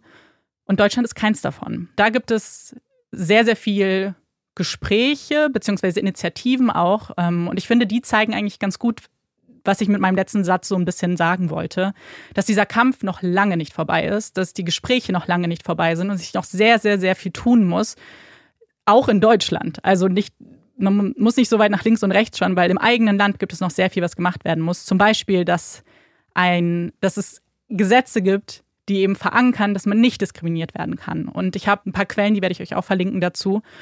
Und es gibt diese Initiative, dass es ins Grundgesetz in Artikel 3 mit aufgenommen wird. Das ist das Antidiskriminierungsgesetz, also dass man sagt, äh, man darf aufgrund seiner äh, seines Alters, seines Geschlechts, seines Glaubens und so weiter nicht diskriminiert werden. Und es, es gibt aber kein, keine richtige Bezeichnung bzw. Beschreibung dafür, dass man aufgrund seiner sexuellen Orientierung oder Identität nicht diskriminiert werden kann. Und es gibt diese Initiativen, dass es mit aufgenommen wird. Und ganz aktuell vom 28.05. wurde jetzt bekannt gegeben, dass es abgelehnt wurde, diese Initiative, dass es aufgenommen wird. Und ich finde es einfach wahnsinnig schade und das haben auch viele der Verbände und ähm, Vereine auch gesagt, die sich sehr, sehr, sehr stark dafür einsetzen und sehr viel, ja, Aufklärungsarbeit leisten und sagen, es wäre so ein toller Schritt gewesen der Politik zu sagen, wir machen das, wir werden das jetzt auch verankern. Es ist ja nur ein Zusatz. Und dass sie sich dagegen entschieden haben, ist wieder, ja, so ein bisschen so ein Schlag ins Gesicht, weil man so sehr hofft, dass sich noch Dinge verändern. Und es gibt ganz viele andere tolle Initiativen und ganz, ganz viel Arbeit, die noch geleistet wird, eben über Aufklärung, weil sehr viel Diskriminierung herrscht. Wenn man sich zum Beispiel auch das, das Blutspenden anguckt und ähm, wie oft da eher homosexuelle Männer zum Beispiel oder bisexuelle Männer diskriminiert werden. Und wenn ihr euch diese, diese Karte, Landkarte anschaut, dann sieht man natürlich die Länder, wo es eben sehr stark bestraft wird. Und man stellt sich natürlich vor, wie schlimm das Leben da sein muss als Mensch mit einer anderen sexuellen Orientierung. Aber gleichzeitig ist es ja auch so, dass man da auch nicht hinreisen kann. Also wenn man sich zum Beispiel, wenn ich jetzt in Deutschland lebe und mir die WM angucken würde, was wir hoffentlich alle nicht tun werden, 22 in Katar, aber dann dürfte ich nicht dahin fahren, weil ich Angst haben muss um mein Leben. Und dass wir in so einer Zeit leben, das ist einfach was, das mich so wahnsinnig erschreckt und wahrscheinlich viele von euch auch persönlich betrifft. Und deswegen wollte ich es eben abschließen, so ein bisschen mein Text, nicht das Gespräch, aber damit, dass wir eben sehr viel noch machen müssen und dass sehr viel passieren muss noch. Ja, ähm, danke für die Fakten. Ich finde, ähm, oh, es ist so ein umfangreiches, wichtiges Thema. Ich weiß, glaube ich, gar nicht so richtig, wo ich anfangen mhm. soll. Also ich glaube, ich würde voll gerne nochmal auf das, was du auch gesagt hast, mit der Gesetzgebung eingehen, mhm. weil, weil ich finde schon mal für mich persönlich, ähm, finde ich sowieso, dass der Gesetzgeber die Gesetzgebung hier sehr träge ist, weil allein, also für mich persönlich finde ich allein die Tatsache, dass wir von gleichgeschlechtlicher Ehe und ähm, heterosexueller mhm. Ehe reden, so grundproblematisch. Weil wir ja. könnten auch einfach den Ehebegriff erweitern, als eine Ehe ist eine Verbindung zwischen zwei Menschen. Ja. Und ich finde, die Tatsache, das ähm, öffnet dann immer so ein binäres Denken. Auf der einen Seite sind Menschen, die homosexuell sind, auf der anderen mhm. Seite Leute, die heterosexuell sind. Und ich glaube, dass das einfach so ein unglaublich veraltetes Schubladendenken ist, was Sexualität, aber auch Gender angeht. Weil ja. ich glaube, dass, also ich bin überzeugt, dass diese Vielfalt, die wir haben, einfach ist. Und es hört sich jetzt vielleicht kitschig an, aber ich glaube, das ist wirklich am zutreffendsten, wie so ein Spektrum mit tausend Farben. Ja. Und nicht nur mit Schwarz und Weiß. Und ähm, deswegen auch so, es ist ja nicht nur zwischen zwei gleichgeschlechtlichen Menschen. Es können mhm. ja auch mhm. zwei Menschen sein, die zum Beispiel nicht binär sind und sich auf unterschiedliche Weise als nicht binär vielleicht definieren, die heiraten wollen. Und dass man nicht einfach grundsätzlich sagt, weil wie eine Ehe definiert wird, ist menschengemacht. Das ja. ist kein Naturgesetz. Und dass man da nicht einfach grundsätzlich viel früher schon anfängt, indem man nicht das zusätzlich noch erlaubt, sondern einfach sagt, wir heben diese Beschränkung auf und machen es endlich für alle Menschen. Grundsätzlich habe ich das Gefühl, dass die Gesellschaft massiv davon profitieren würde, ähm, von Menschen immer öfter zu reden. Total, weil das genau das, was du beschreibst, ist eigentlich auch so wichtig, weil ich habe äh, um es ganz kurz in meinem Text anzusprechen, ein bisschen, ich bin auf eine Problematik gestoßen, dass in den 80er Jahren immer nur von äh, Homosexualität eigentlich gesprochen wurde, als ob man wahrscheinlich zu der Zeit auch nicht sich konzentriert darauf hat, dass es so viele andere Sexualitäten gibt. Und deswegen habe ich das Zentrum, was heute ein LGBTQ-Zentrum ist, auch als solches definiert, weil ich einfach finde, dass es auch damals bestimmt schon äh, garantiert unterschiedliche Formen gab und die einfach nicht benannt wurden. Und ich habe dann ein Video von der Dublin Pride geguckt, jetzt vom März, die auch nochmal über Declan gesprochen haben. Und das fand ich sehr, sehr spannend, was die gesagt haben. Die haben nämlich gesagt, so ja, wir feiern bald Pride und aber wir müssen daran denken, dass auch ganz viele Leute ausgeschlossen wurden, sehr, sehr lange, die nicht mitgezählt wurden. Und deswegen man dahingehend, was du gerade gesagt hast, so ähm, auch mehr Leute inkludieren muss in das Gespräch und denen auch von der, aus der eigenen Community manchmal Unrecht getan wurde. Hm. Und deswegen, was du gesagt hast, einfach Menschen als Menschen zu bezeichnen, was sie sind, ist einfach da, ja, das Wahrste wahrscheinlich. Im Kern ist es halt genau das, was es halt ist. Dass man da irgendwo hinkommt, weil diese ganzen, es wird immer so, viele Leute sagen, mhm. behaupten ja, sowas wäre unnatürlich oder so. Aber ja. ich habe das Gefühl, dass unnatürlich ist, Menschen in diese zwei Lager aufzuteilen ja. oder diese drei Lager, sondern Menschen sind so komplex und haben tausend Facetten und genauso muss man das auch einfach ansehen und dann nicht sagen, das ist die Norm und alles andere ist neben der Norm, sondern alles ist die Norm. Ja. Alles ist, und es ist auch einfach so, es ist alles die Norm. Natürlich. Und ähm, ich finde, das ist halt immer dieses problematisch, wenn die Gesellschaft so tut, wir geben euch jetzt netterweise was, mhm. wir beziehen euch so rein, weil ja. sie sind, wir sind die Gesellschaft, wir sind alle die Gesellschaft. Ja. Und dieses Denken, ähm, das, ich finde, es muss halt einfach so diese Normalität, diesen Normalitätsfaktor erreichen. Auch so zum Beispiel Safe Spaces mhm. sind so unglaublich wichtig. Und ich glaube, sie werden auch immer wichtig sein, aber ich, man muss einfach als Gesellschaft auch daran arbeiten, dass halt die ganze Gesellschaft und die ganze, ganz Deutschland, ganz, die ganze Welt ja. ein Safe Space ist für alle Menschen. Ja. Und ich glaube, der schnellste Weg ist da hin, indem man das anerkennt als ähm, ja, einfach als so, das ist halt Mensch, das ja, ist natürlich. Menschheit. Die Menschheit ist halt bunt ja. und das ist wunderschön. Ich finde das total toll und ich habe das Gefühl, dass wenn wir da sind, dass Menschen sich dann auch am freisten bewegen mhm. können, weil letzten Endes, selbst wenn wir jetzt zum Beispiel jemanden haben, der sagt, er ist ganz heterosexuell, aber selbst du wirst durch dieses binäre Denken mhm. eingeschränkt unter Umständen, ja. weil es ähm, bestimmte Sachen bestimmten Geschlechtern zuordnet oder Sexualitäten und das schränkt ein. Ja, total. Ich finde auch einfach, dass man selbst ja auch manchmal seine Sexualität gar nicht selber richtig erforscht und hinterfragt, weil man so in diese Muster ja gedrängt wird sofort, dass ganz viele Menschen einfach erstmal pauschal davon ausgehen, vielleicht äh, heterosexuell total. zu sein und gar nicht die Option überhaupt erwägen oder in Betracht ziehen. Und das ist halt etwas, ich finde, man merkt ein bisschen, dass das jetzt mehr passiert und dass mehr Leute auch das Gefühl haben, sich gar nicht labeln zu müssen, wovon ich ein großer Fan bin. Ich finde nämlich auch, dass, das hast du ja eigentlich auch gesagt, wenn man von Menschen spricht, fallen die Labels ja auch weg. So jeder darf, jeder soll es unbedingt so machen, wie er möchte. Und ich verstehe, dass Leute das auch gerne so machen. Ähm, aber ich finde es auch schön, manchmal zu sagen, ich weiß es nicht genau und wir gucken ja. und ich liebe Menschen. So. Ich, ich, glaube, Labels sind so lange wichtig, so man, mhm. solange man ähm, auch noch so stark dafür kämpfen muss. Ja, genau. Und genau. ich glaube, das kann hilfreich sein, auch gerade weil man es vielleicht Leuten manchmal auch einfacher näher bringen kann. Ja. Und ich glaube, dass es für viele Leute bestimmt auch ein identitätsstiftender Faktor ist, der auch eine Zugehörigkeit ermöglicht.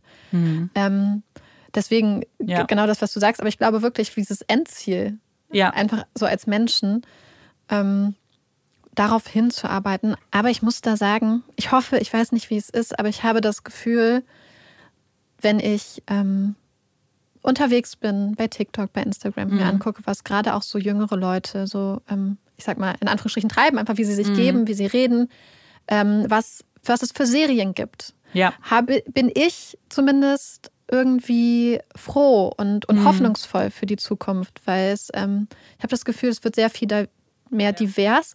Natürlich gibt es ein krasses Ungleichgewicht. Zum Beispiel, es würde ich behaupten, schwule Representation sehr viel stärker als zum Beispiel lesbische mhm. Representation oder als Trans-Repräsentation, non-binäre. Aber ich habe das Gefühl, das kommt auch alles. Und das finde ich, ich, ich freue mich auf eine Generation, die mit mhm. diesem ganz normalen Gefühl aufwächst und die auch Identifikationsfiguren hat, die so sind wie sie. Ja, genau. Und die wirklich diese ganze Gesellschaft abbilden und dass ja. es sowas gibt. Und ich, das freut mich und ich hoffe, dass es auch wirklich so ist und ähm, dass diese dieses Gesellschaftsklima, was mhm. du beschrieben hast, auch in dem Fall, was ja einfach, das, was wir beschrieben haben, was wir gesehen haben im Fall Declan, ist ja die Spitze eines riesigen Eisberges. Ja, total. Und ähm, das ist ein Mordfall, es ist nicht der einzige. Es gibt so viele mhm. Mordfälle, wo Menschen ermordet werden aufgrund mhm. von ihrer Gender Identity, aufgrund von ihrer sexuellen Orientierung. Ähm, wo Menschen äh, gefoltert werden, wo Menschen inhaftiert werden, wo Menschen gemobbt ausgegrenzt werden. Es gibt diese ganz schlimme Konversionstherapie, wo ja. es diese menschenverachtenden, ich sag mal, Scharlatane gibt, die behaupten, mhm. sie könnten das in Anführungsstrichen heilen. Und ähm, deswegen, das ist ja auch nur so ein, ja. so ein ganz kleiner Eisbergbrocken gewesen, weil wir auch wissen, dass wahrscheinlich die Dunkelziffer massivst hoch mhm. sind, gerade wenn man nicht garantieren kann, dass die ähm, dass man als Betroffener oder Betroffene von so einer Gewalt auch zu, sicher bei der Polizei ist. Ja, und das ist man, glaube ich, nicht, weil wenn man sich jetzt ähm, wirklich Stonewall anguckt, da ist ja genau das passiert. So Polizisten haben ja bewusst diese Bar immer wieder oder haben immer wieder Razzien organisiert. Das, äh, es war ihr Ziel, dort mhm. Menschen mit einer anderen sexuellen Orientierung abzufangen. Also die Polizei war nicht dein Freund. Und das ist hier in Irland, da, ich habe es kurz angedeutet, aber mhm. ich habe ein Interview gelesen mit einem ähm, ich glaube, es war jemand, der die Bar, auch eine Bar geleitet hat und der gesagt hat, da sind auch Polizisten in die Bar gekommen, haben sich zum Teil selber als zum Beispiel homosexuelle Männer ausgegeben, damit sie Leute wirklich ertappen und dann im ersten Moment die Handschellen ziehen, damit sie einfach nur ja. fast aus Freude daran, diese Leute festzunehmen.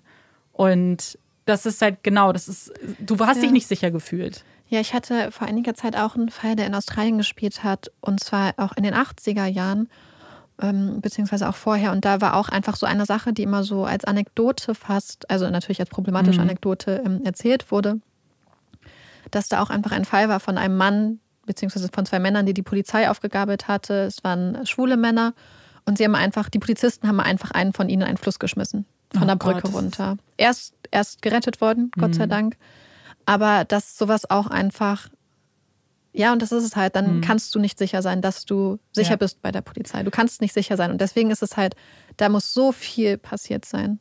Ja. Also, und, und da ist so viel passiert. Und das, was man halt mitkriegt und man schlägt dann vielleicht so die Hände vor den Kopf und denkt, oh Gott, wie schrecklich, aber dass das einfach so Alltag ist. Ja. Und etwas, was so, so häufig passiert und was auch überhaupt nicht überraschend ist, wenn man sich anguckt, was für ein gesellschaftliches Klima herrscht, weil es gibt auf der einen Seite die persönliche Verantwortung mhm. von den Angeklagten, ja. die persönlich handeln und die sich schuldig gemacht haben und die unglaublich grausam agiert haben.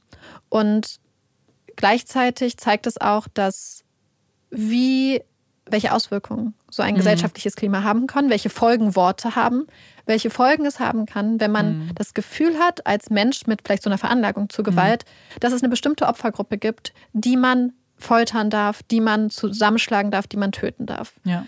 Weil wenn es keinen Aufschrei gibt, obwohl alle das wussten, ja. wenn es eine, dann nehmen solche Menschen oft an und wahrscheinlich war es in dem Fall auch so, dass es eine so eine stille Zustimmung gibt. Mhm. Und dann werden alle Leute sagen, wie konnte das passieren? Es konnte passieren, weil niemand was gesagt hat. Es konnte passieren, weil die Worte und das gesellschaftliche Klima vielleicht so den Boden geebnet haben und weil sich diese Menschen bestätigt gefühlt haben. Und ja. wenn du dann noch davon ausgehst, dass das vielleicht Menschen sind, die halt sowieso einen Hang zur Gewalt haben, mhm. die verroht sind, weil ich weiß nicht, ja. Anders als der Richter gesagt hat, hatte ich nicht das Gefühl, mhm. dass sie aus tollen ähm, mhm.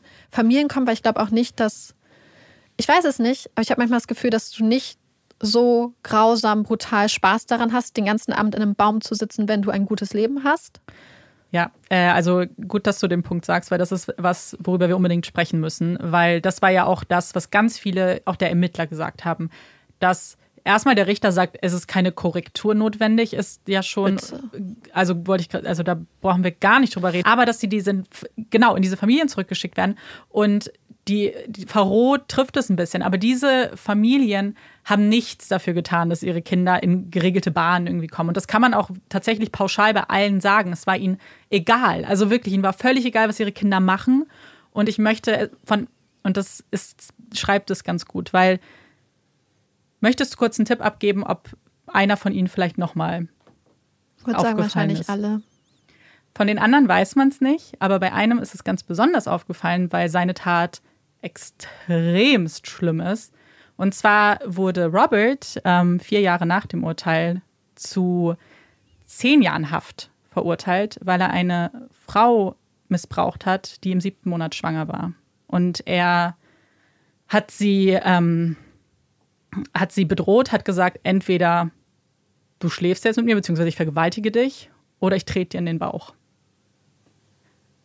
um nochmal vielleicht den Zustand der Verrohung jetzt mal kurz zu beschreiben. Also da ist jemand, da, da nochmal zurückzublicken, dass vier Jahre früher ein Richter gesagt hat, dieser Mensch muss nicht korrigiert werden. Aber das ist ja auch so, ich bin mir sicher, dass der Richter wusste, dass das also Bullshit ist.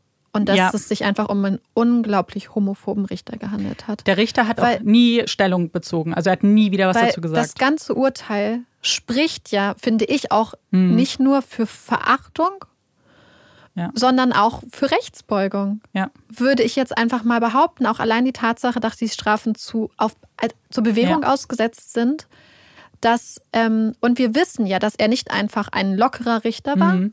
der an, ähm, an Reformation statt Strafe geglaubt hat, sondern jemand, der an sehr strenge Strafen geglaubt hat.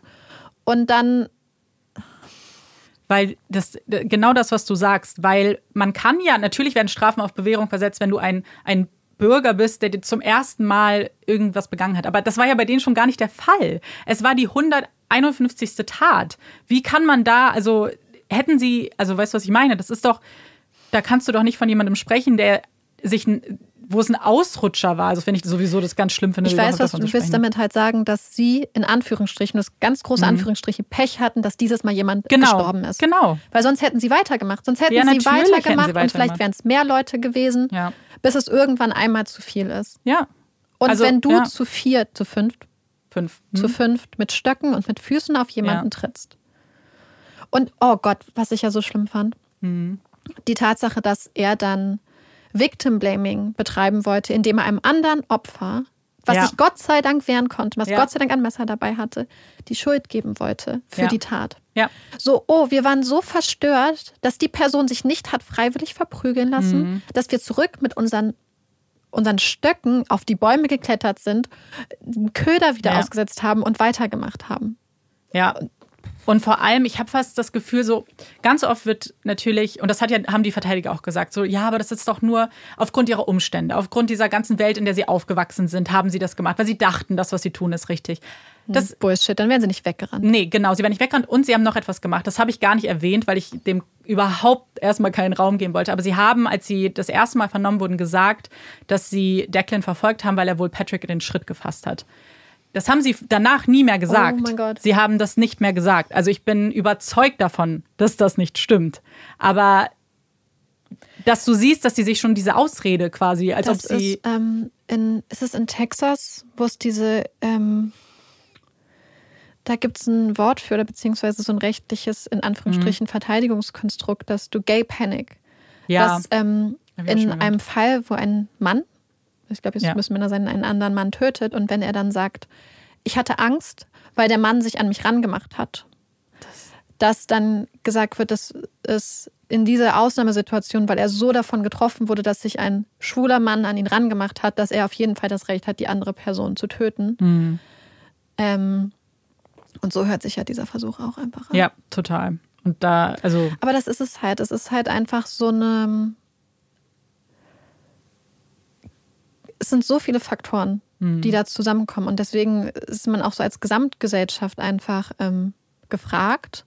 Und deswegen ist, finde ich es auch so wichtig, dass man auch anerkennt, dass Sprache für sowas auch den Boden mhm. sät, dass, ähm, dass Politik Zeichen setzt, dass Gesetze Zeichen sind. Ja.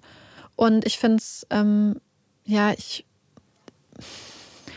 Ja, total, weil ähm, ich glaube, was auch da irgendwie so wichtig ist, dass man natürlich, ähm, dass wir an dem Punkt, wo wir jetzt sind, mit dem wir es ja irgendwie auch vergleichen, dass man immer, dass man auch nicht perfekt ist irgendwie als, als Mensch irgendwie, gerade wie du das mit Sprache gesagt hast, dass man sein Bestes versucht und aber auch lernen muss. Und das ist auch wieder ja. bei dem Thema auch so wichtig. Man muss sich einfach ähm, bilden, man muss an sich selbst arbeiten, man muss Konstrukte, die einem selbst irgendwie vielleicht mitgegeben wurden, äh, seine ganze Kindheit wieder aufbrechen und neu zusammenfügen. Und das ist halt immer ein Prozess. Ich meine, als wir über Rassismus gesprochen haben, haben wir das ja auch schon mal gesagt. Aber ich, hier ist es ja auch so. Es ist halt einfach ein stetiger Prozess und man ist nicht perfekt und man macht Fehler, aber das Wichtige ist, dass man dann eben sich selbst korrigiert und daraus lernt und irgendwie nach vorne schauen kann. Und ich finde gerade in diesem Bereich, beziehungsweise in vielen solchen Bereichen, ist das ja auch nichts, was ein ähm, Manchmal wird es so ein bisschen so getan, als ob diese Themen in der mhm. Gesellschaft die Gesellschaft kleiner und enger machen.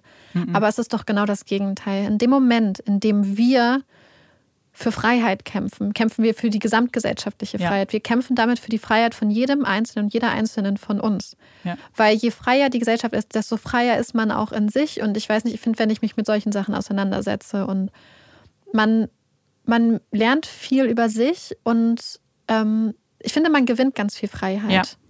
Weil ähm, man auch Sachen in Frage stellt, die man, äh, vielleicht Sachen, an die man sich gehalten hat, gesellschaftliche Konventionen, was mhm. bestimmte Sachen angeht, wie, was erwartet man jetzt ein bisschen anders, aber was erwartet man von der Frau, was ist weibliches mhm. Verhalten beispielsweise. Und ich finde, dass, wenn man sagt, dass dieses so aufgelöst werden könnte, dieses, was ist typisch weiblich, was ist typisch, typisch männlich, die, die Welt, das macht die Welt so viel größer. Total. Und so viel schöner und so viel bunter. Und ich finde, es ist so ein wertvolles Gespräch. Ja. Und ich finde es total, ich finde es total schön, wenn das auch gerade die junge Generation das auch antreibt, ohne vergessen zu wollen, die ganzen starken Generationen, die vorher mhm. gekommen sind und die wirklich unter Lebensgefahr ja. gekämpft haben für, ja, für eine bessere Welt. Und ja. die wirklich, weil ähm, es gibt ja auch verschiedene Gruppen innerhalb der LGBTQ-Community, so hast es ja auch mhm. angesprochen. Mhm. Und wir haben Gruppen, die früher in Anführungsstrichen gesellschaftlich akzeptiert wurden. Mhm, genau. Aber es ist zum Beispiel gerade, wenn ähm, Trans People of Color, mhm. da ist mhm. noch so viel, das, ist, das sind Gruppen, die ähm, in vielen Ländern massiv bedroht werden, die sehr, sehr gefährlich leben, wo, ähm, wo noch so viel gemacht werden muss, damit diese Menschen sicher leben können. Ja. Und da gibt es einfach noch so viele Ungerechtigkeiten, an denen man und Gefahren, an denen man arbeiten kann und muss. Ja, total. Das, was du gesagt hast, ist auch so wichtig, dass man das, was andere Menschen vor Jahrzehnten gemacht haben und dabei ihr Leben riskiert haben. Sie sind, als sie auf die Straße gegangen sind, haben sie damit ihr Leben riskiert. Und ich habe, ähm, jetzt ist ja Pride Month und ich habe ganz viele Menschen, Influencer gesehen, die auch sehr wichtige Dinge gesagt haben, die auch gesagt haben, so natürlich ist es schön, wir feiern jetzt Pride und es ist ja auch mhm. etwas, worauf man, man ist halt stolz und das ist auch toll. Aber man darf nicht vergessen, woher das kommt und warum man Pride feiert und dass es eben sehr viele Menschen gab, die wirklich ihr Leben riskiert haben, auch Drag Queens zum Beispiel, ja. die auf die Straße gegangen sind und eben, wie du sagst, dass einfach man ich glaube, es ja. ist immer noch zu einem gewissen Grad, das darf man natürlich, nicht unterschätzen. Natürlich. Auch in Berlin werden Leute zusammengeschlagen, ja. weil Männer Händchen halten über die Straße ja, gehen, weil Leute genau. sich nicht in, in, in Normen packen lassen, in heteronormative Normen. Das passiert immer noch. Das wollen wir nicht ähm, wegsprechen, was es kann immer noch unglaublich gefährlich mhm. sein. Ähm, das darf man, glaube ich, nicht. Und je nachdem, wo man genau. auch ist, weil natürlich wir leben in Berlin. Selbst mhm. in Berlin passieren solche Sachen. Ja, aber wenn du. Ähm, Aber auch an anderen Orten kann es halt nochmal ein ganz anderes Klima sein, wo es auch sehr mhm. viel schwerer ist für Leute, ähm, sich dann auch selbst ja zu finden und zu äußern und auszudrücken und ja. Ja, genau. Ja, ähm, auf jeden Fall danke für diesen Fall. Ähm, ja, ich glaube, man könnte einfach noch so lange darüber ja. sprechen, weil es und so vieles ist auch noch nicht gesagt worden. Aber es ist natürlich etwas, das wir immer wieder auch in anderen Folgen, die jetzt kommen werden, immer wieder thematisieren werden, wahrscheinlich ähm, und dann immer weiter noch drüber sprechen können, damit ja der Diskurs nie aufhört. Und wir sind gespannt, was ihr auch dazu sagt. Ja, total.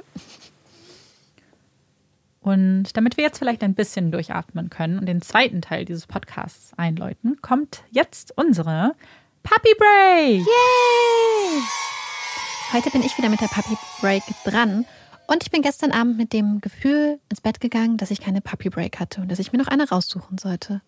Und dann bin ich heute Morgen aufgewacht und wir hatten eine Nachricht von Jessica in unserer Inbox und sie hat uns einen perfekten Puppy-Fact zugeschickt, einen ähm, Spiegelartikel nämlich, wo es um die Kommunikation zwischen Menschen und Hunden geht, insbesondere zwischen Menschen und Welpen. Und äh, ich finde den Artikel auch so gut, ich werde ihn mir in zwei Puppy Breaks aufteilen. Mm. Ja.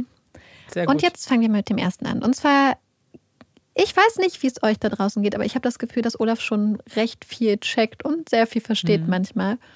Und es gibt Experimente bzw. Untersuchungen, die zeigen, dass Welpen wahrscheinlich schon genetisch darauf vorbereitet sind, auf menschliche Gestik und Mimik und Kommunikation zu reagieren. Und zwar hat man einen Test gemacht, in dem man mit acht Wochen alten Babyhunden, Welpen, Welpen. Oh Gott, ich finde Babyhunde aber süß. Okay, dann schneiden wir Lassen wir, lassen wir es mal drin. lassen wir drin. Also mit einem acht Wochen alten Welpen, die später zu Assistenzhunden ausgebildet Mhm. werden sollten, hat man das dann probiert. Und zwar hat man den Hunden quasi so kleine umgedrehte Dosen äh, vorgesetzt und in der einen Dose war ein Leckerli, also unter der einen Dose und unter der anderen nicht. Und dann hat man die Welpen auf diese Dosen aufmerksam gemacht und hat auf die eine Dose gezeigt und Mhm. dahin geblickt. Und dann tatsächlich in den meisten Fällen sind die Hunde dann auf diese Dose gestoßen und haben erkannt, dass da das Leckerli drunter ist und haben dann dort ihr Leckerli gefunden. Nun könnte man ja meinen, naja, aber die Leckerlis riechen ja Mhm. besonders gut. Deswegen könnte das ja einfach nur ein Zufall sein, weil die Hunde sowieso immer die richtige Dose gewählt hätten. Aber natürlich hat man auch einen, den gegenteiligen Versuch gemacht und hat den Hunden die Dosen vorgesetzt, ohne sie darauf hinzuweisen. Und dann gab es nur ab und zu mal ein paar Zufallstreffer. Ah, spannend. Das heißt, wenn die Menschen auf die Dosen gezeigt haben und dahin gestikuliert haben, so leise, dann wussten die meisten Hunde schon, dass es sich lohnt, sich diese Dose mal genauer anzugucken. Und diese Hunde waren ja erst acht Wochen alt und waren ja noch nicht so stark mit Menschen sozialisiert, wurde geschrieben. Das heißt, dass man davon ausgeht, und da man die Stammbäume der Hunde sehr gut nachvollziehen konnte, konnten die Forscher herausfinden, beziehungsweise gehen sie davon aus, dass das ganz stark auch genetisch bedingt ist, wie gut Ja. Hunde auf menschliche Kommunikation, Gestik und Mimik reagieren. Das ist richtig süß. Ich habe das Gefühl auch, dass man das auch manchmal merkt, wenn man zum Beispiel dieses Spiel macht, wo man Leckerli in der Hand versteckt und dann hinter dem Rücken guckt und nach vorne diese geschlossenen Hände zeigt. Und der Hund weiß ja theoretisch nicht unbedingt, was ich jetzt will von ihm, dass er mir auf eine Hand zeigt. Also theoretisch. Weil meistens tun sie es ja dann aber doch. Also wissen sie, was man erwartet von ihnen, dass du dir jetzt eine Hand aussuchst. Ja. Ich glaube, das bestätigt das, was ganz viele Leute sowieso schon gedacht haben, dass Hunde wirklich einfach, dadurch, dass sie schon so lange domestiziert sind Mhm. und so lange sich ähm, parallel eigentlich zu Menschen entwickelt haben, dass es da wirklich eine ganz besonders gute Kommunikationsebene gibt. Und es ergibt natürlich auch Sinn, dass es sich evolutionstechnisch so vielleicht entwickelt. Denn natürlich hatten die Hunde, die sich besonders gut mit ähm, Menschen verstanden haben, ja einen ganz starken evolutionären Vorteil, da sie wahrscheinlich vielleicht mal hier ein extra Leckerli bekommen haben, da sie vielleicht mit ins Haus durften, wenn sie ganz besonders treu waren. Ja. Und das würde das natürlich erklären. Auf jeden Fall fand ich sehr schön, weil ich ja sehr viel mit Olaf rede. ja. Süß. Und bevor wir zu unseren Empfehlungen kommen, ich empfehle nämlich einen Film, sage ich schon mal, möchten wir ganz kurz was erzählen, was heute passiert ist im Studio, als wir nämlich reingekommen sind. Und zwar gibt es seit neuestem hier so einen Bildschirm, ähm, ein, beziehungsweise ja, es ist ein Fernseher. Und als wir das Studio betreten haben, war der auch auf einmal an und es lief ein Film. Willst du sagen, welcher Film lief? Eigentlich musst du sagen, welcher Muss ich Film sagen. lief. Es lief Monster. Also der Film über Eileen Warners, den wir ja schon besprochen haben in unserem Podcast. Und wir hatten das Gefühl, es ist ein bisschen gruselig. So von allen Filmen, die es gibt, lief dieser Film. Ja, das war ähm, ein interessanter Zufall. Ja, wir haben den Fernseher auch übrigens nicht ausgemacht. Der läuft die ganze Zeit und wir gucken gerade schon den dritten Film, glaube ich. Ja, ich habe mich einmal ganz doll erschreckt, weil wir haben geredet. Das war während Mhm. unseres Gesprächs. Und dann habe ich mich so zur Seite gedreht, weil ich auf den Bildschirm drücken wollte. Und dann lief gerade jemand durch, durch, über den Bildschirm.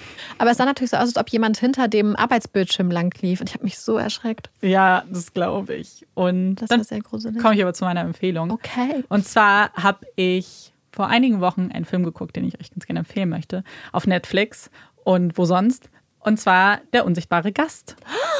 Der ist richtig gut. Ja, ich dachte nämlich auch, dass das eine ganz gute Empfehlung ist, weil ich finde, der ist einfach gut. Der ist super gut. Der ist einfach schön anzugucken. Ich finde, der ist sehr spannend. Er hat, ähm, es geht um einen Mordfall und es ist übrigens wieder ein spanischer Film, auch mit dem gleichen Schauspieler aus der Serie, die ich mal empfohlen habe. Kein Friede den Toten. Irgendwie. Und von der Sanitäter. Und von der Sanitäter, genau.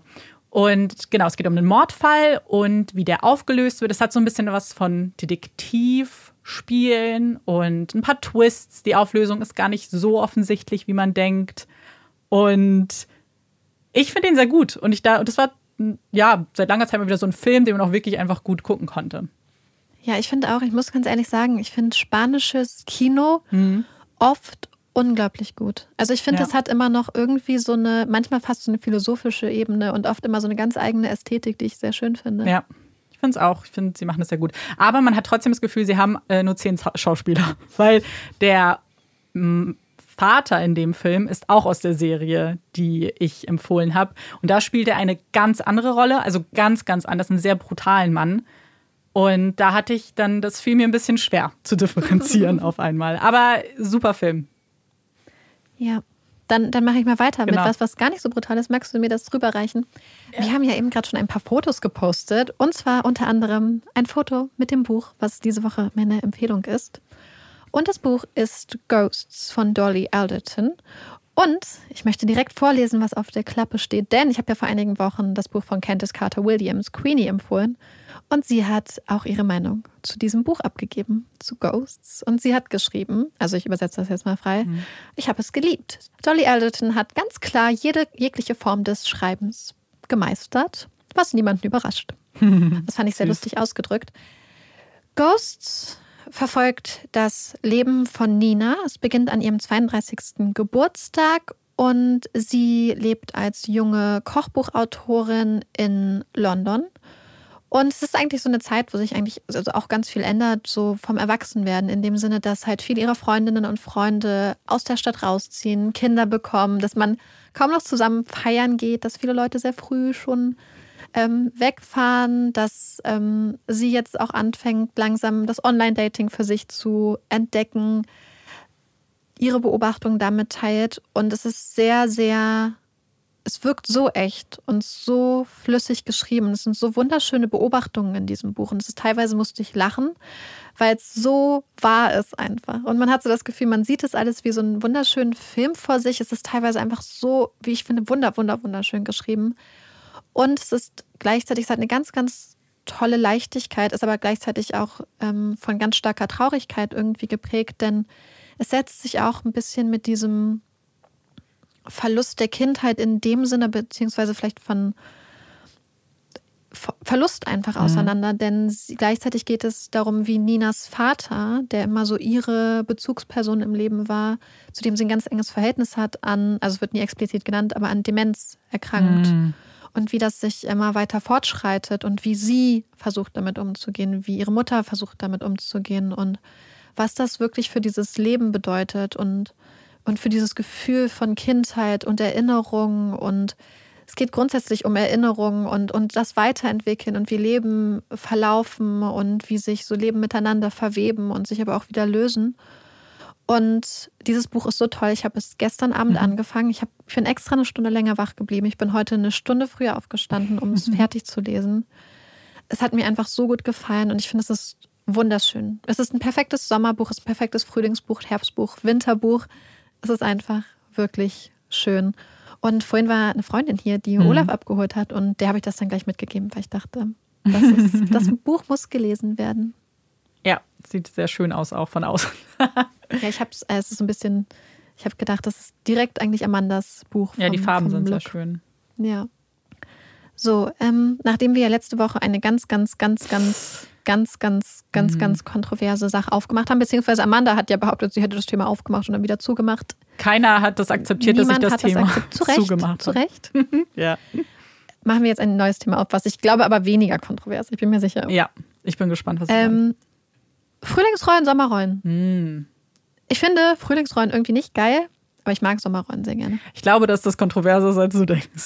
Ernsthaft? Hm, ich glaube, dass, also ich stimme dir nicht zu. Ich finde Frühlingsrollen besser als Sommerrollen. Und vor allem möchte ich auch noch mal kurz differenzieren, weil ich meine nicht diese kleinen, die man irgendwie für ein Euro sechs Stück irgendwie immer im Imbiss bekommt, sondern diese großen Sommerrollen, die wirklich ganz dick gepackt sind, auch mit ganz tollen Sachen und die dann frittiert sind. Weil ich persönlich, auch wenn es nicht das Gesündeste ist, finde, alles, was frittiert ist, besser. Ich finde es grundsätzlich auch gut, aber irgendwie mag ich Sommerrollen mit einer guten Soße. Ja. Oh mein Gott. So Ich esse auch Gott- Sommerrollen, ich würde sie nicht verschmähen, aber wenn ich mich entscheide, würde Aber ich Sommerrollen immer, haben oft, kann man oft Avocado reinmachen.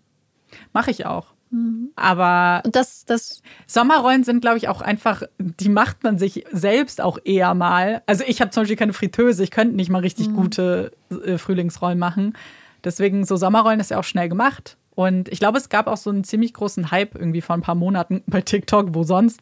Da haben ständig Leute Sommerrollen gemacht oder andere Dinge in Reispapier gewickelt. oh, oh spannend. Ja. Und dann wollte ich es halt auch wieder unbedingt machen. Deswegen, ich esse es auch, aber ich. Ja. Also gebt mal Feedback. Sommerrollen, Frühlingsrollen. Was findet ihr besser? Oder könnt ihr euch nicht entscheiden oder ihr findet beides scheiße. Das Stimmt, ja, das gibt die Ich wette, es gibt Was Leute, ist dann die Vorspeise in asiatischen Restaurants ja, eurer du kannst Wahl? ja ganz viel als Vorspeise. Ja, aber das, ich möchte ja dann wissen, was, Ah, was, okay, was ja. die dann die Alternative Was empfehlt ist. ihr? Genau, Empfehlt ihr? empfehlt ihr. Empfehlt ihr? Und mein, aber mein Hottake ist, glaube ich, nicht kontrovers, weil ich glaube schon, dass mir Leute zustimmen. Und ich bin drauf gekommen, weil ich uns heute Baguette gekauft habe. Und es gab kein Körnerbaguette. Und ich finde Vollkorn immer besser als Weizen. Und ich sage das nicht, weil es gesünder ist und mehr Ballaststoffe und länger sättigt, sondern wirklich vom Geschmack. Ich finde Vollkorn alles schmeckt besser. Sehe das nicht so. Man muss differenzieren. Es gibt bestimmt Sachen, die mir besser schmecken in Vollkorn. Gerade Vollkornbrot offensichtlich. Aber ich stehe auch richtig, also eine meiner liebsten Sachen ist so Baguette. Einfach so weißes Baguette. Aber nicht dieses ganz, ganz Ja. dumme, sondern so das gute weiße Baguette. Mit irgendwie einfach so Butter oder Eisern oder, oder keine Ahnung, Bio-Block drauf. Oh, so lecker. Ja, ich würde immer eins mit Körnern nehmen. Immer. Da gibt es auch, auch bei irgendwie, ich habe Wraps bestellt und Vollkorn war ausverkauft und war schon wieder traurig. Das stimmt. Ja. Ja. Deswegen, also so, Ich habe gerade. auch heute einen Vollkorn-Rap mit Käse gemacht. Mm, wir haben heute das gleiche gegessen. Äh, Aber gerade da sehe ich ganz oft die Leute so, dass, dass Menschen sagen, ja, ich habe jetzt fürs gute Gewissen den Vollkorn genommen. Ich, so, ich verstehe das überhaupt nicht. Ich finde, das schmeckt auch viel besser als weiß. Gerade bei Brötchen und Brot finde ich es halt sehr auffällig. Ich meine, so, wenn man jetzt Sauerteig nimmt, da würde ich noch mal vielleicht akzeptieren. Aber sonst würde ich immer Vollkornbrot kaufen. Als einfach nur so ein weißes Brot. So Ja. Weizen. Ja. Oh mein Gott, Semmel. Früher gab es bei uns Semmel. Und damit meine ich nicht Semmeln so im Sinne Ja. von Brötchen, wie man das in Süden Oh sagt, Ja. sondern so ein, so ein Semmel. Und dann mit Butter und Mamas selbstgemachter Erdbeermarmelade. Oh mein Ich Gott. glaube, das ist so das, was in Polen immer Brötchen sind. Weil die sind immer so. Ah, das ist nur Pappe. Ich, jeder, der aus, aus Polen kommt, wird das bestätigen können. Vielleicht ist es heute anders, aber früher als, als Kind weiß ich noch, dass ich die Brötchen immer so schlimm fand. Ja, ich bin gespannt, was ihr sagt. Team Weizen oder Vollkorn und Team Sommerrolle oder Team Frühlingsrolle.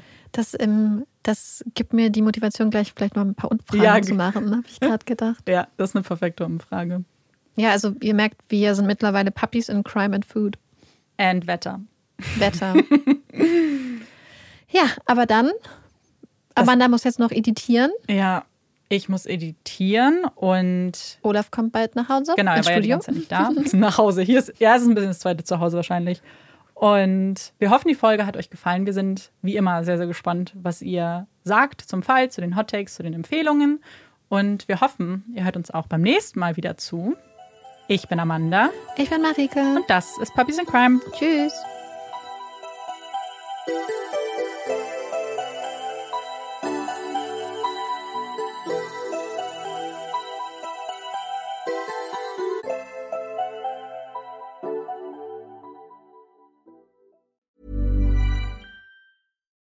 Why don't more infant formula companies use organic, grass fed whole milk instead of skim? Why don't more infant formula companies use the latest breast milk science? Why don't more infant formula companies run their own clinical trials? Why don't more infant formula companies use more of the proteins found in breast milk? Why don't more infant formula companies have their own factories instead of outsourcing their manufacturing? We wondered the same thing. So we made ByHeart, a better formula for formula. Learn more at byheart.com.